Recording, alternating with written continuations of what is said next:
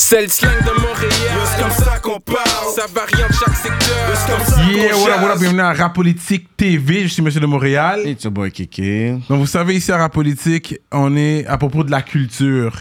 Puis les gens qui m'ont vu vraiment grind sur le terrain, je sais depuis back then, les gens me voyaient toujours en train de rock du polo. Oh, Cyrano, il rock toujours du polo, ça vient d'où ce polo-là?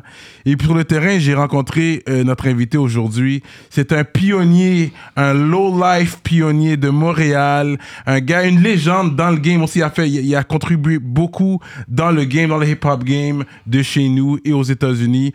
On va faire du bruit pour Ralph Lauren! Make Yeah, some noise. What up, what up, what up, man? Two L's. Two L's, man. Two Straight L's. up, straight up. So Thanks yeah, for having me on the show, yo. This is dope.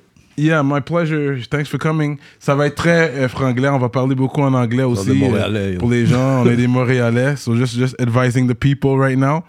So yeah, I really wanted to have you. To, this is an honor to have you here with us. Thank you, real. man. It's it's it's an honor to be here, and uh, Yeah. you know, you guys really. I got to give you guys fucking daps because you really made it, man. Number one podcast in hip hop in Quebec. Straight up, That's straight crazy, up. you know. So and uh, you guys always, uh, I always, it's it's a dope interview session. You always got it, you got it going on, man. Straight up. So yes, I want to start from the beginning. Before we get into the whole life story, Bet. I want to know your story as well. Parce que c'est une question que, une des questions que j'ai toujours posées quand je rencontre le monde, puis lui aussi je l'ai posé plusieurs fois. Tes origines viennent d'où? Parce que t'es un Montréalais. You're born in Montreal? Là, je suis né à Montréal. Euh, puis euh, mes parents sont divorcés quand j'étais jeune. Mon père déménageait à New York, s'est marié. So, ça, automatiquement, dans, enfant de parents divorcés, je suis comme, OK, là, je suis avec ma mère. Là, je suis yo, je vais aller vivre avec mon père, man. So I went to New York, like, it's, I'm talking 70s. I'm, I'm, I'm an older cat, man. Yeah, you're an I'm OG. triple Yeah, OG. yeah, triple man. OG. So, triple OG. uh, I'm a 70s kid. So, Mm-hmm. you know, uh, I was there early 70s, so I saw the birth of hip hop over there. You know? You were in New York. I was in New York, time. man. Sana, you know, when Sana that when that was starting, man. So, you know, that was crazy, man. What We- part of New York? In Manhattan. Well, first we, we were in Queens, and then we moved to Manhattan. So, you know, it, it I wasn't in the hood per se, but you know, the culture is is there Mm. It's everywhere. everywhere. It's in New you know, York, yeah. Plus, the, there was a lot of high schools where I was staying, and a lot of my friends. Um, got me out of Manhattan, you know, so we got to travel around. And it was at the early stages of b-boying and stuff. So we were chasing that down, you know, just to see it. We weren't we weren't part of it, but we wanted to look at it Yeah. because being in the in a city like that, we saw it in the schools and the yards. Um, but it was just I remember the first time I heard Afrika Bambaataa and the Soulsonic Force. And yo, my hair stood on end, man. I was like, yo, what the hell? What is this? And then I I got to see uh, Run DMC in a in a in an outdoor show in Queens. Like this is like '82, son. I'm a kid. like I'm a kid, kid, and they just kept rapping and slapping each other five every two minutes, like just fucking spitting and slap. And I thought it was the illest shit. And Jam Master Jay was cutting, man, and you never you never heard that sound, man. You know, and the, the whole attitude and it was so. It, it's you know I'm a drummer too, so um, it, it just got me there, you know. So, anyways, man, so I, I was lucky enough to be part of the the the inception of hip hop and it, its growth. So, in the early '80s, I moved back to Montreal. But were you a breaker? Did you start? No, breaking? man. you No, I had the radio though. I was the kid with the radio, and actually, it's funny because I, I brought it back to Montreal with me. And the first day I brought it to school, they immediately took that shit from me. like I just walked in, and this lady comes over, and she's like, "Donne-moi ça." And I'm like, "Yo, what?" Why New York? so yeah, but I, uh, you know, I but I was also when I got back to Montreal. T'avais and quel âge environ? Quand je suis revenu à Montréal, j'avais comme 12 ans, man. Okay. Tu sais, fait que j'ai ben, commencé mon secondaire, j'étais à Saint-Luc. Puis, yo, il y avait comme trois breakers, man. But there was a kid named B Ninja that I knew from New York who was there. Oh, nice. so the world is mighty small, you know? Yeah. So anyway, um, I would bring back the tapes, man. I had the tapes. So I, for some for some long period of time, I was like a hip hop authority because I would come back from New York. You were the plug. with Yeah, you were the magazines and tapes. yeah. but back Yeah. then, you got to think we didn't have tape doublers yet. Mm. Okay. so if you had it, it was yours. Like you can't make make copies or nothing. Prête-moi l'affaire. Non, Nah, not gonna man, get nah, Tu vas pas me le redonner back. I know you. Yeah, so tu sais, pour continuer mon histoire, je, je vais faire ça en français parce que ça- c'est relatif à Montréal. Puis, euh, dans les- la fin des années 80, puis début des années 90, uh, I had come back from a long trip in New York uh, in, in 88, actually. I had to leave Montreal for unspecified reasons. And uh, when I came back, when I came back, uh, when I came back, um, I was spitting because of that summer in New York was life changing. Um, th- there was a summer, man, where, where like the KRS One, the, the Criminal Minded album that changed my life. Uh, um, Public Enemy, Beastie Boys, and I was lucky enough when I was a kid, I got to meet the Beastie Boys and Run DMC on some privileged shit because my stepmom knew somebody at NBC and Straight up. Word up. So, but I got to meet them, and so that's besides the point. Anyway, so um, quand je reviens à Montréal, je crache, man. Tu sais, mais c'est jamais, c'est pas comme aujourd'hui là. Tu sais, si on crachait, euh, c'était vraiment juste un hobby, puis c'était comme Ouais, c'est un lifestyle.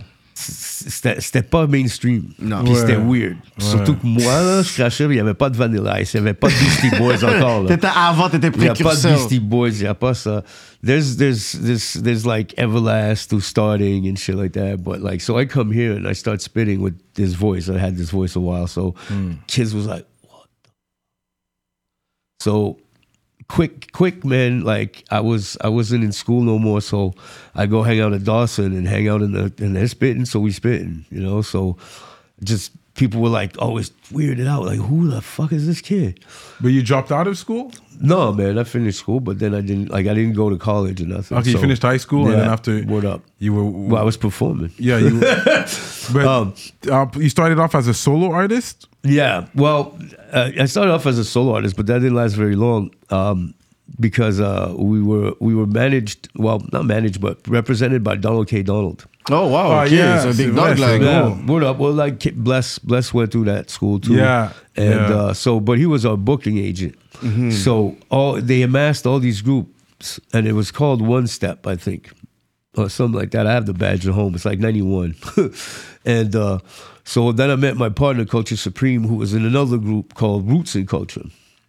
Montreal is so eclectic, yo. We had, we had Shades of Culture, which was a white dude and a black dude, and we had Roots and Culture, which was a white dude and a black, Black dude. dude. C'est Uh, so th- they broke up eventually because that would have led to a lot of mix-ups. And in the and honestly, in the '90s, Overproof, my group with Culture Supreme and Shades of Culture, if we went on tour and then we'd go back but not together, people were like Shades of Culture. They're like, mm, no. So. Um, that being said, man, I met Culture Supreme there, and uh, through we would rehearse in, the, in Don K. Don's building by Atwater because he, he they, they want us to do shows and open for big acts. So I met my partner there, and uh, really quick, we got attention. But the Montreal scene in English was non-existent almost. No. I got to give a big shout out to the MCs of that era, the Shades of Culture, the Arcades, the Troy Dunnets, uh, you know, A-Trak, DJ Choice, all those guys. We we all came up together, you know. So uh, I'm forgetting a lot, no doubt, but. Trust me, like they'll come up later in the interview. Yeah, no, I remember Arcade. He became a wrestler. This guy. he was a big dude. Yeah, guy. but back then, man, there were so few English acts. Yeah. that we were always together. So you go to a hip hop show, and who was at the show but other MCs? this is what year around? We're talking like from '91 to like '94. Okay. But it got bigger. Like, you know, like the West Island started producing MCs and there was a bunch of people out of Bergs and DG and Yeah. but the scene for for them to to go and do shows and all that, it wasn't that big, you know? So we didn't have that many opportunities. Um But you guys were focused on the states. You guys were focused on Canada. I think your mission was to because at one point, as soon as we started getting attention and doing shows, people gassed us, and at that in Mm. that era, like to get a record deal was the the, the thing, man. You wanted if somebody Yeah. said record deal to you, you all of a sudden thought you were worthy of a record Yeah, deal, yeah. man. So it was making demos and, and, and press kits, and you Mm. know. So another thing too is back then there was, there's always a shortage of some talent in hip hop through eras. Like when it first started, you know, we said break crews. So there was break dancers, but there was no DJs here. There was no rappers here. There was mm. break dancers here. Wow. Then after that, the MCs started coming through. There was no producers here. So you got people spitting and nobody to make beats for them. Mm-hmm. So, anyway, so you know, we were lucky to find my man City Parks, AX, the architect, who was part of the Cynics crew, and he became our producer. And then that's when we started shopping the state seriously. But we were offered so many, like we were open for big acts. We opened for Parrish Smith and Das EFX. EPMD had broken up for a minute. Yeah, Yeah, yeah. yeah. So there's like three opening acts, you know. And so we go on and we do our thing, man. And DJ Dice from Parrish walks over to me and he goes, Yo, Parrish want to talk to you. Mm-hmm. Yeah, I don't know if you guys have any idea what that means to a 90s MC. Yeah, yeah, for we sure. were.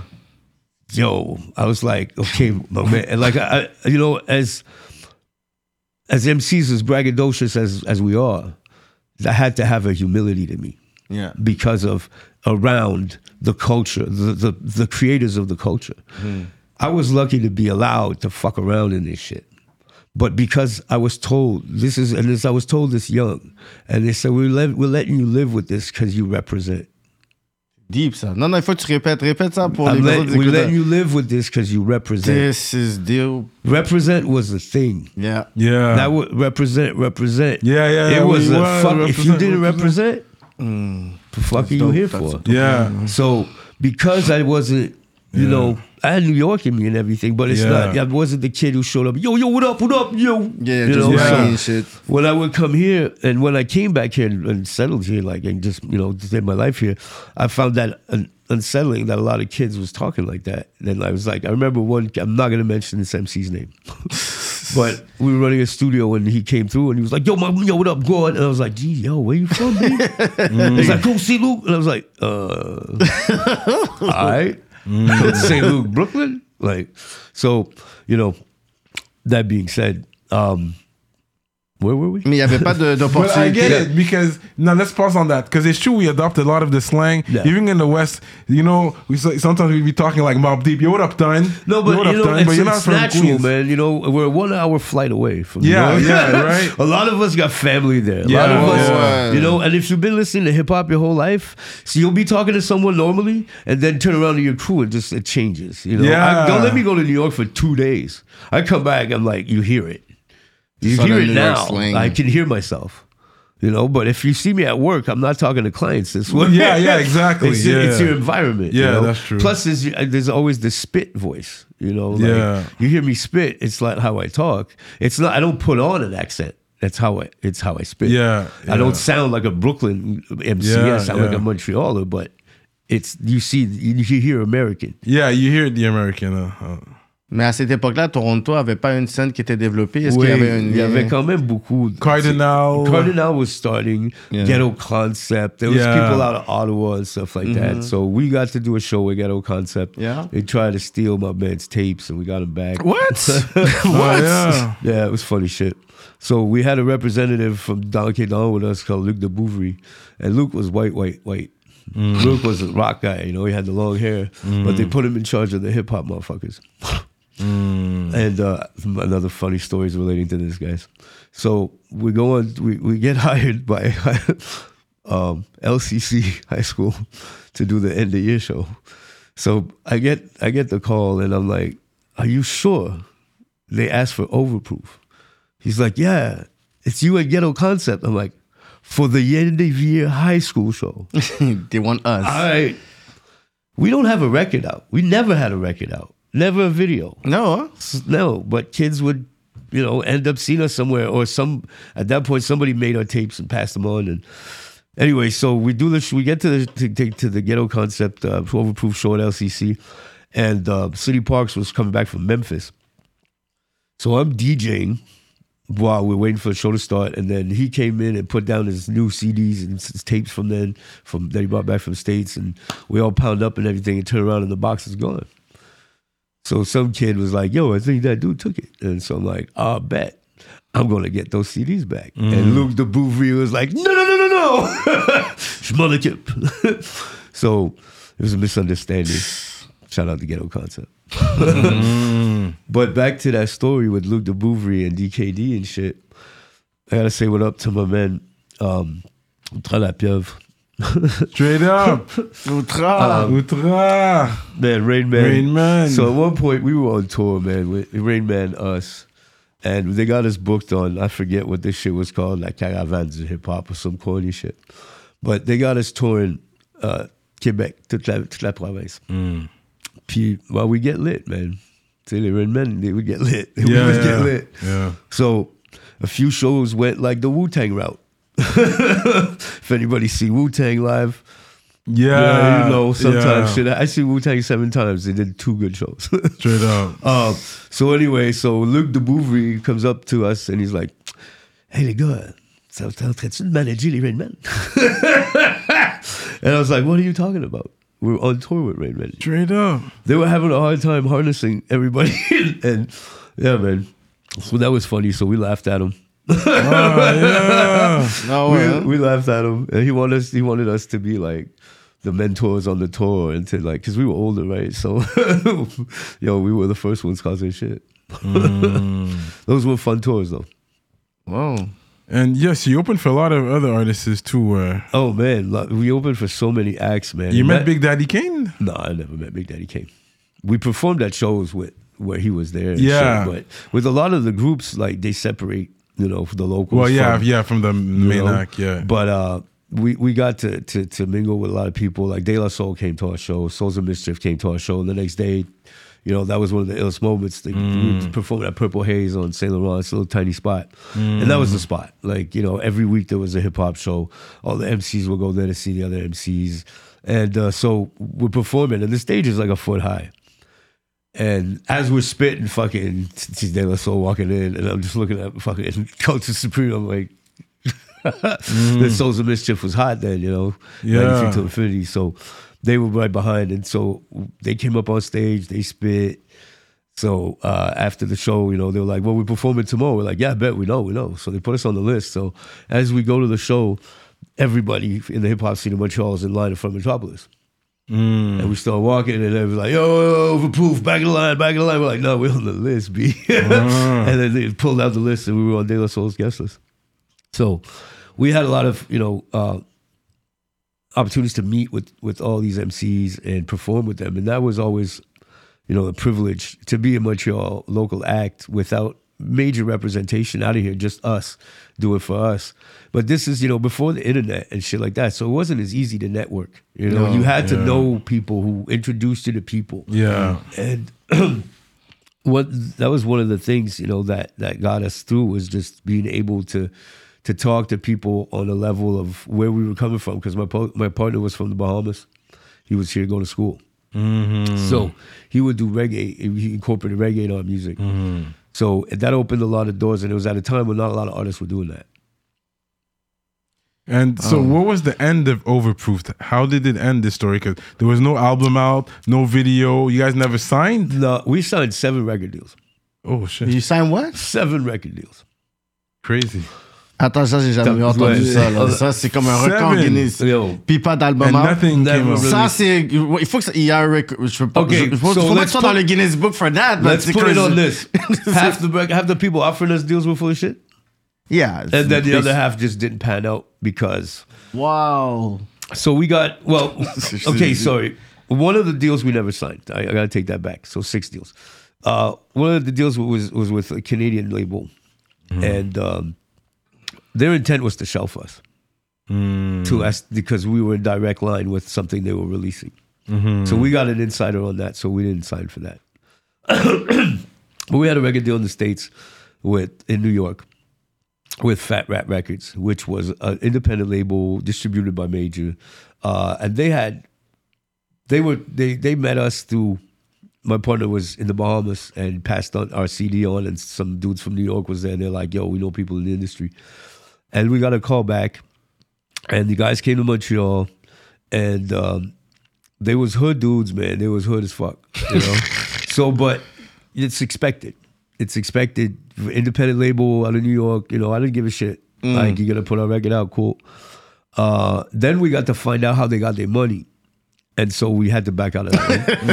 because I'll tell you, they sued Biggie Oh shit. They got they got it they got beat up by Junior Mafia and Yeah. fucking like took them to court and won. so I was Oh, like, yo, we come out on this label, we were like just as punk as them. Like fuck that shit.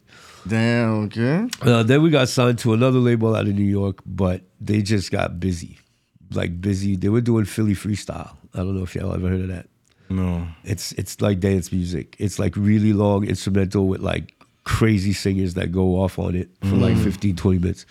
Anyway, so um they were too busy with all the other artists. So they got us down to New York. Barnev Valsain, shout out to Barnev, flew out, uh, drove out, fucker, came out to meet with us out there. We were at the deep ends of Brooklyn, uh, recording over there. And um, you know, nothing ever came out of it. But you know, we had we got we got all the all the all the cool stuff that goes with it though. You know, we got to tour, man. We got to to meet all the artists. We got to live the life. Um, and sometimes I look, chicks. Yo, whatever. you know that that has never been an issue, hip hop or not. Um, but you know, um, so back to I got to bring it back to the l'histoire montréalaise. Yeah. Euh, à, à travers toutes nos prestations puis tout ça, à un moment donné, faut, faut que j'en parle parce que tu m'avais demandé si je pouvais inviter Mitsu à l'émission. Mmh. Qu'être comme ça, c'est comme ça que vous, vous faites le Je fais le crossover? drop comme ça, moi. Mais Like c'était that. lui le plug. Je, je sais pas, je l'avais dit, mais c'était lui quand je- que j'avais c'est dit au lui, gars. Ah, parce qu'il a, transition. ouais, parce qu'il a écrit, ouais. C'est même ma transition. C'est ça, j'ai vu. En plus, t'as changé, puis t'as transitionné de langue. Tu vas bien le dire en français. Ah, ça. ok, en plus, il enlève les lunettes. Ok, c'est Too. real. My Non, first crush, Me Ah, Too. ouais. Bye bye, mon cowboy. Avec Julie Mas, euh, Me So, Too. Julie Mars, t'as dit? Yeah, Julie Mas Ok. was hot too. Ouais.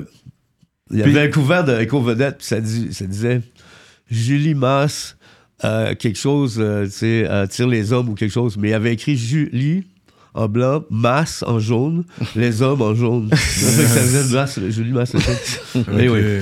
Ok. Um, alors, euh, dans les. euh, je pense, je me souviens plus exactement quelle année, je pense que c'est 96. Euh, Mitsu euh, sort un album anglophone qui s'appelle euh, Everybody Say Love. Puis la chanson, l'extrait de l'album, ça a été écrit par RuPaul. Oh, damn. They were doing a big push together, I guess, to cross over to the States. So it was real dance type music. Um, puis euh, il y avait un rap dessus. Puis le rap, c'était Money B. Money B, c'est Digital Underground. Ah, Ok, ok. C'est le little dude de Digital Underground. So, elle vient, puis ça fait sa tournée canadienne ou Montréal québécoise pour lancer l'album. Puis il faut un, un MC parce qu'ils peuvent pas payer Money B à venir ici. Il veut fucking trop de cash. Fait que, euh, elle appelle des studios, puis nous, notre producteur, ben, il, il était bien plugué. Fait qu'on reçoit l'appel au studio. Puis il nous se tourne vers nous, puis il dit ben, Mitsu, cherche un MC pour son tour. Moi, je ris. Lui, il rit. M Culture Supreme, mon partner. Mais il la connaît. Parce qu'elle sortait avec le grand frère de son ami. Moi, ben, je il est comme Yo, I'm not doing it. Pourquoi? Ben, parce que we're, trying to- we're, we're serious MC. C'est ça, vous êtes, des- vous êtes trop real pour ça. Ça, It's not gars qui that- peut it's not- it's Kims à not- It's not in relation to our brand. C'est ça, ils sont très ça. comme militants. Ça va pas. You c'est pas- because at that time, man, we spitting, we're spitting a lot of political shit. Yeah, yeah. And we're spitting, not political, but like, you know, Très social, social, conscious social shit. observance, and, and we spitting MC shit. We ça, talking là.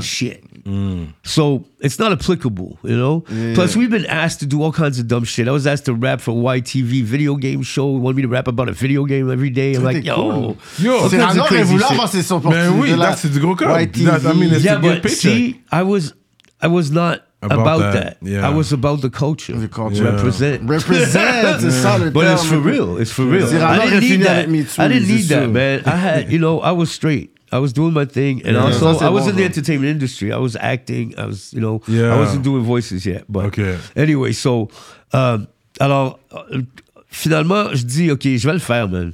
Ah, Moi, je vais le faire. Puis là, il dit, non, non, non, man, il faut noir. so, Culture Supreme, Hein, comment? il faut noir. Dans la vidéo, c'est un noir. Ah, c'est vrai, fait que tu peux, ok, ouais. Fait que tu peux, savais, tu peux changer, interchanger. Ouais. So anyway, man. So il accepte de le faire. Puis ça va bien, man. Ça va très bien. Il fait le forum de Montréal. Hmm. Il n'y a pas d'MC de Montréal qui ont fait le forum Ouais, de Montréal. straight up, C'est le seul. C'est pas vrai. Boogie V avec Céline Dion. Big up Boogie V. Oh, Olivier, nice. c'est un gars de, de Burgundy. Ah ouais, fait ça hein? dans la vidéo de Céline Dion. En tout cas, fait que. euh, alors là, Mitsu, elle veut faire le nouvel album. La tournée va bien et tout, mais là, tu sais, c'est fini. Mhm. Puis, euh, yo, il a fait du cop. Puis, pendant ce temps-là, euh, elle nous a envoyé faire des shows. on, fait, on accepte de faire un show au Casino de Montréal. Puis, c'est pour une émission de, de, de variété francophone. Puis, j'oublie le nom du, du- de l'animateur, mais c'est Jean-Pierre Coilier. Jean-Pierre Coilier, ça se peut-tu? Je vais voir ça, ça. En tout cas, un gars un- un- immense sur la scène québécoise. Mhm. Puis on se fait traiter la voiture, on, on va au casino. Puis il est tôt le matin, là. 9h30 le matin. C'est dur de faire ça le matin pour nous. là. Alors, on est chacun d'un bord du stage, puis on sort. Moi, je sors en premier, je, fais, je commence à spit, puis il y a juste des cheveux mauves dans la salle. Tous des gens de l'âge d'or. Puis moi, je crache comme MOP, bro. Mhm. Puis là, je regarde, puis avec des yeux de peur, je suis en train de regarder mon partner, puis il sort, puis il voit toutes les têtes, moi. Alinéa. Euh, alors, Mitsu veut faire un album francophone qui s'appelle Le Yaya. Puis elle dit Je veux faire un rhyme en français. Je je je rap. Puis elle demande à mon partner, Culture Supreme, mais Culture Supreme doesn't speak French. So he hollers at me at the crib and goes, Yo, man, write me a quick French rap. I'm like, Yo, it don't work like that. I never wrote a French rap in my life. She's like, Yo, it's for me too, whatever, man, just put something down. I'm like, Well, no, no. He goes, Okay, come through. On se retrouve tous chez Mitsou. Puis elle me fait écouter la chanson. Si quelqu'un a déjà entendu C'est chaud par Mitsou, c'est un beat de mambo. Je suis en train de mourir à l'intérieur. Dit, comment je vais faire ça? Puis, là, elle me, fait, elle, me, fait- elle me chante le refrain. Alors, j'ai dit, OK, c'est pas moi qui rappe. C'est pas moi qui tu sais, c'est pas moi qui rappe. Fait que, elle dit, j'aime MC Solar. Puis dans ce temps-là, il n'y a pas beaucoup d'MC comme français qui sont Ouais, ouais. mainstream, tu sais. Ouais. Elle écoutait pas NTM, Mitsu c'est était sûr. à bord de culture, rap politique. So, elle me dit, tu sais, tu peux me faire quelque chose qui sonne comme Solar. Mais Solar, il crache quand même compliqué. Hein, tu sais, c'est Ouais, pas, ouais. c'est pas du n'importe quoi. Ouais. Fait que euh, je me j'ai jamais écrit un texte en français, man. Tu sais, fait que je m'y mets, man. Puis en 15 minutes, je finis ça. Puis je me suis mis dans la peau d'une dame. Pour, Mhm. Parce que la perspective de la Mhm. chanson, c'est d'une dame. Ouais, ouais. Puis yo, ma dame est lousse, man. She's a thought. She's a thought. Puis yo, puis là, elle dit, ben, je- comment je rappe ça? Fait qu'il y avait les micro-cassettes dans le temps, là. Mhm. J'ai enregistré dans la micro-cassette, j'ai fait le spit, puis j'ai donné, puis elle s'est allée dans sa chambre, puis 10 minutes plus tard, elle est sortie, puis elle a fait le spit. Jure. Ouais. Straight Celui-là. up. Fait que c'est sur l'album right là, Yaya, ça s'appelle C'est chaud. C'est Euh, chaud. Puis euh, c'est featuring Mitsu euh, par Best Kept Sucker Free. Euh, Euh, puis euh, écoute, ça, ça a été quand même un gros succès. Il n'y avait pas de vidéo pour la chanson, mais elle a une émission de variété qui s'appelait C'est chaud, S-H-O-W. Puis c'était mhm. la thématique. Ah, wow. Puis euh, je viens d'apprendre que c'est la chanson préférée de sa fille. Fait Oh, Ça m'a wow. fait chaud au cœur. C'est sûr qu'on va aller checker ça. Les gens vont aller checker Yo. ça. On- tout le monde est curieux. Mais est-ce que tu avais eu tes rights au moins là-dessus? Oui, bien sûr, bien sûr. Ouais, puis j'ai fait les deux derniers couplets. Il y a comme un genre de petit euh, sing-songy dans le Bridge. reggae, genre reggae, là, dans le fond. Là. Ok. Mais, euh, c'est c'est- c'est tout du rap, mais comme un petit peu, petit peu mélodie, plus Ok. mélodique. C'est pas comment moi je rappe. Sur la même chanson. C'est bon, ouais, c'est les deux derniers couplets. Ah ouais, hein? Les deux derniers verses. Et puis il y a une rumeur comme quoi t'as t'as pas déjà beef avec Erica Badu ou quelque chose Oh, shit. Alors, euh, je suis. je beef avec Comme on a fini la parenthèse Mitsu, Ouais, dans on passe à autre chose. Nous, on fait des transitions rapides. hein. Ouais. Ok, ben Mitsu en rap politique, si je Fait veux. que, je dis, Ouais. tu sais, Mitsu, elle a quand même un rôle important de sa famille au complet dans, dans, dans l'hip-hop au Québec. Veut, veut pas. hein. Mais c'est ça, nous on l'a vu dans le Parce qu'il y a politique. Gilina qui là. a fait, a fait le show ben oui. Ça, Gilina, c'est sa là, la grosse DJ là. Yo, J'ai déjà dansé avec elle dans un club back in the day. Tu vois, ça ben, veut dire Ça, on qu'il se rappelle pas là, mais Ben, I remember. Fait que toute la famille Gélina sont comme heavy in the game. Là. Yeah, yeah, yeah. Et on, Moi, leur, je- on leur doit quelque chose à Moi, je propos fuck hip-hop. avec eux, là. Parce que euh, là, c'est- ça, on reste dans le Mitsu deux secondes pour aller à Eric Badu. Hmm. Grâce à Mitsu, j'ai eu l'émission de hip-hop à Radio Énergie, CKMF 94.3. Ah ouais, C'est grâce à elle. Grâce à elle. À cause du beat. À cause, à cause, de, à cause, ben, à cause de notre relation. Ça a Ouais, développé ouais. une relation entre notre groupe Overproof, Ouais. elle et son mari. Puis, euh, tu sais, ça, ça- ça a développé une belle relation. On faisait, on allait, on, on- il faisait des, des- des thématiques pour des, des- émissions de télé. Fait qu'on allait donner de la musique. euh, ben, City Parks, il faisait des beats pour eux, des choses comme ça. Puis euh, nous, on faisait des voix, des affaires de même. Fait que, euh, alors, Mitsu, elle, a- était à CKMF, Radio Énergie à ce moment-là, comme animatrice. Puis, il voulait faire une radio web, une spécialisée dance, une spécialisée grunge, une spécialisée hip-hop. Fait que j'étais pour l'entrevue, puis ben, tout de suite, j'ai eu le rôle. Puis, euh, ils ont même voulu que je- que j'auditionne pour faire euh, euh, le show de rap à Musique Plus. Mais euh, à Musique Plus, il insistait de- il voulait toujours garder l'image de la culture, puis avoir un noir qui représentait. Fait que, puis ils me l'ont dit clairement. Ouais. Puis, ben, c'était pas grave, moi, ça m'intéressait pas. Mm. Là, honnêtement, la caméra, là, j'en avais comme là. là. Fait que j'ai eu l'émission web. Puis ça jouait 24 sur 24, man. Mhm. 365 en loop. Euh, je la faisais trois fois par semaine. Puis, j'étais. Ben, j'allais.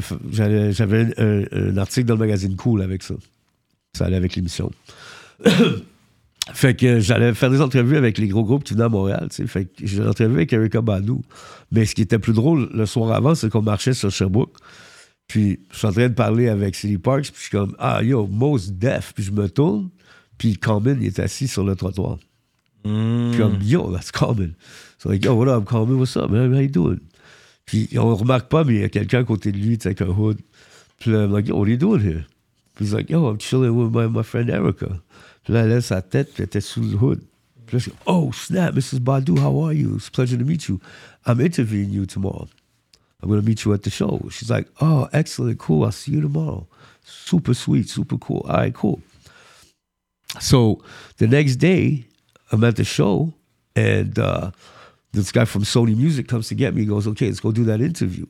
And he brings me towards the backstage, and there's this little dude who's a manager is flipping out, and he's like jumping up in front of us. He's like, you fucking liars, you liars. And he's like, yo, what the, he's like, he's not the fucking radio. The radio was just here. There's not. The guy from Sony's like, yo, relax, man. There's more than one radio station in Montreal. Like, chill out. He's like, she was just here doing the interview. She's not doing 50 interviews. He's like, yo, I'm with Sony. Oh, you the Sony guy? He's like, yeah, this is the guy from the big radio station.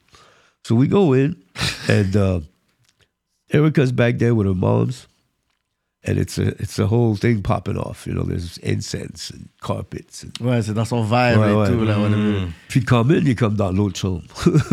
So I walk in and I'm like, what's up, Miss Badu? That was an ill show. You know, thank you so much for coming to Montreal, blessing us with your ill shit. And I go, look, you know, uh, before we start the interview, I, I don't got like these generic questions for you. Uh, I know, you know, this was an emotional time for you in the past year.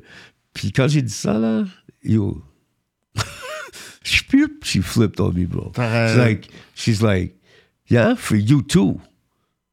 I'm like, yeah, but I'm talking about, you know, I wanted to talk about the develop. We're not even in the interview yet. And I was like, I wanted in reference to how you developed the album. And she's like, yeah, well, I think you've got a lot of uh, uh, problems uh, with uh, your emotions and listen, uh, you've been through a lot. And you know, just Elle sentait que tu la jugeais. Yeah. I don't know what jugée, fait qu'elle happened, man. I don't know what happened. So through the nonsense and her mom just standing there smiling, Common pops in and he's like, "Yo, my man, I'll give you an interview." So I'm like, ah, il y a eu un petit échange entre moi et elle. Puis I can't say verbatim what it was, mais c'était dans le Ça fait longtemps. ouais. J'ai dit dans le genre, I'm here to do free promotion for you. Mm. This is free. Like, I'm gonna promote you. Puis, she wasn't hearing me, tu sais. Non, non. Fait que c'est là qu'il a, il a popé. Quand même, j'ai dit, OK, Yo, au pire, il a- aller, il il m'a pris la main, man. Il est comme, yo, come on, man, I'll give you an interview. I was Yeah, like, yeah, common sense. Puis yo, je quittais la salle comme. Puis, uh, yeah, so that's it, man. So that was my that Erykah Yeah. Badu incident. But it left a, it left a sour taste in my mouth because Straight up. you know she was so sweet and just bam. I was like, whoa, what Parce qu'elle savait pas où est-ce que, est-ce que tu dirigeais là-dedans. I wasn't taping, you C'est pour ça, des fois, il faut pas que tu parles trop à l'avance et tout. C'est ça. Ça, des fois, il y a quelqu'un qui est là, je pense qu'on parle I'm tout ça. not parce- you guys, you know, I didn't have the experience. Mais c'est ça, fait que ça, ça a duré deux ans, tu sais, puis ça, ça, ça nous a ouvert beaucoup de portes. Puis là, j'étais- j'ai arrêté de, de me mettre en avant comme artiste, puis j'ai commencé à représenter d'autres artistes. Ah Puis essayer, essayer de les diriger. j'avais accès à plus de choses maintenant. J'avais mon émission, mon émission, je pouvais mettre ce que je voulais dessus. Hmm. Je, ça, c'était l'émission énergie, tu vois. Ouais. Fait que je jouais énormément de, de, hip-hop montréalais, ils, vont crever. Ah ouais, ok, ok, ok. Ben oui, man. Quand fallait... on de quelle année. Là, on est en 99-2000 quand même hein, dans le, l'explosion ouais. du rap C'est ça. Maintenant, maintenant, on a l'explosion du rap montréalais en français, rap québécois. Fait qu'il y a les gars de Québec, il y a tout. Fait qu'on est en tournée. Ça, c'est aussi avant mon émission de radio, par exemple. Mais on tournait avec tous ces groupes-là. Mm -hmm. fait on a vu aussi toute l'explosion du rap francophone. Mm-hmm. Puis c'est ça qui a tout changé, mais on était mis sur ces tournées-là avec un gros anglophone. Fait qu'on était souvent les seuls de stud. If you want. On est sur un, un- un- un- DJ Nerve a fait une compilation qui s'appelait Berceau de l'Amérique. Oui, Ouais, c'était terrible, celui-là. Ouais, ben, on est là-dessus, tu sais. Puis il y a eu un review. Like, we sound like MOP on that, like, because of how hard we come off. And Ok, so beat- on peut vous entendre sur ça. Ça, c'est quelque chose sur Ouais. lequel on peut vous entendre. Ouais. Au moins. Ok. Ouais. Au moins, une chance. Thank you. Merci, DJ Nerve. J'ai checké. Fat et la sonorité, might have shared it. He's, uh, Yeah, he's, a, he's, he's, he's, he's une into it. yeah. Yeah. So and maybe- that's another thing, man. I gotta, I gotta give props to these kids, man, that are like digging in in our crates, crates, in our yeah, Montreal yeah, crates, yeah. and, No. and going to see, you know, who's who and what's what.